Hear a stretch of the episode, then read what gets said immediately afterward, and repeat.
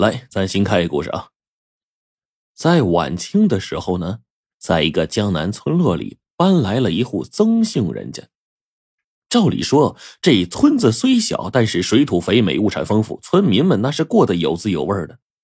可是曾家就怪了，三年过去了，他们家和村民是格格不入，经济状况呢和刚来时候一样，一贫如洗，有时候连一日三餐都吃不上。更奇怪的是，曾家一家三口啊，个个肩不能挑，手不能提，没半点谋生技能。于是有人猜测曾家是一个没落的贵族。但是若是这样的话，他们总该是有点学问吧？哪成想这家人通通是大字不识一个，没一个能读书习文的。最稀奇的是。他们宁愿好几天饿着肚子，也不肯接受村民的好心接济。平日里，仅仅靠曾老头和他儿子摸黑起来拾点牛粪和枯枝，卖点钱，勉强度日。就这样，在村民们的议论中，曾家始终保持着神秘感，成为大伙茶余饭后的谈资。到了第三年的大年三十曾老头呢，难得没有干活，起了个早。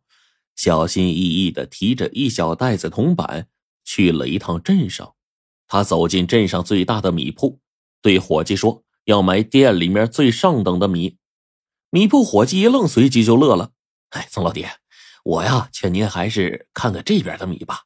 就您那点钱呢，买个上等米半斤都不到啊。这边的糙米啊，虽然次了点能扛回一大袋呢，啊，比白白白米啊更顶饿。”曾老头脸一沉：“废什么话呀！我就要白米，还有你们这最好的，给我称！”哎呦，伙计没办法呀，只好啊开始清点曾老头那袋子里的钱。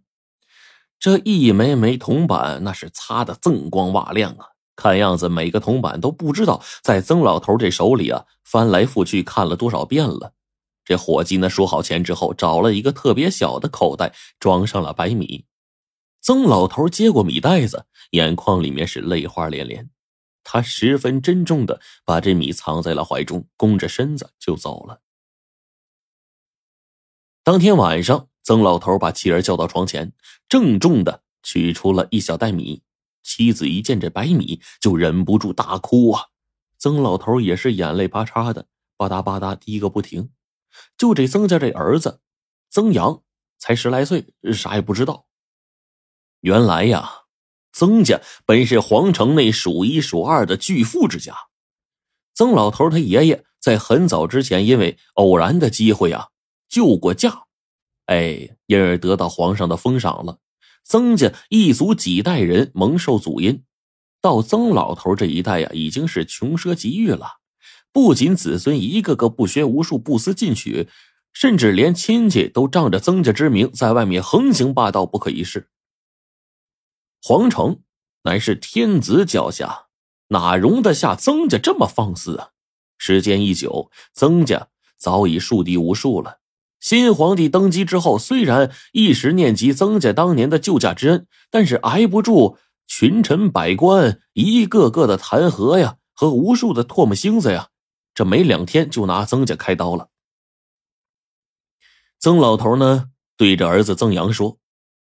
三年前的今日，皇上在文武百官面前斥责了爹，说爹不学无术，贪图享乐，如果离开了祖宗福音，怕是连一年都活不下去呀。爹当时就急了，居然和皇上顶嘴，说我们曾家没那么容易饿死，别说一年，三年也撑得过去。曾大娘就抹着眼泪，幸亏你爹当时这句话。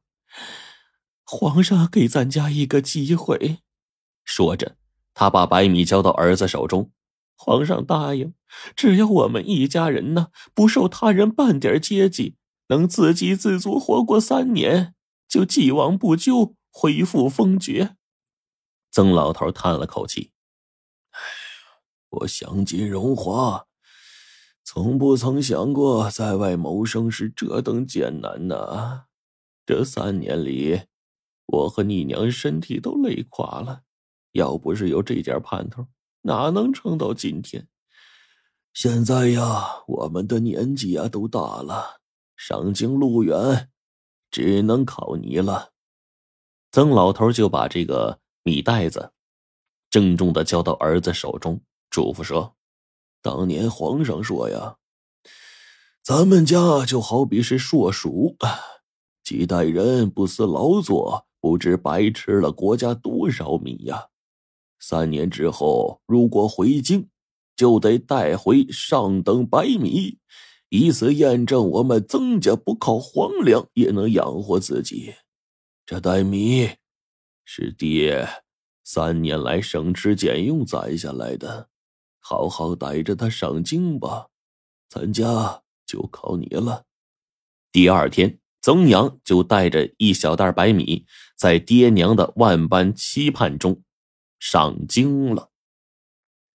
途中是风餐露宿啊，生活自然艰苦。可是曾阳呢，一直没敢动那袋白米，只是上山捡着柴火换口饭吃，饥一顿饱一顿，走过一村又一村啊。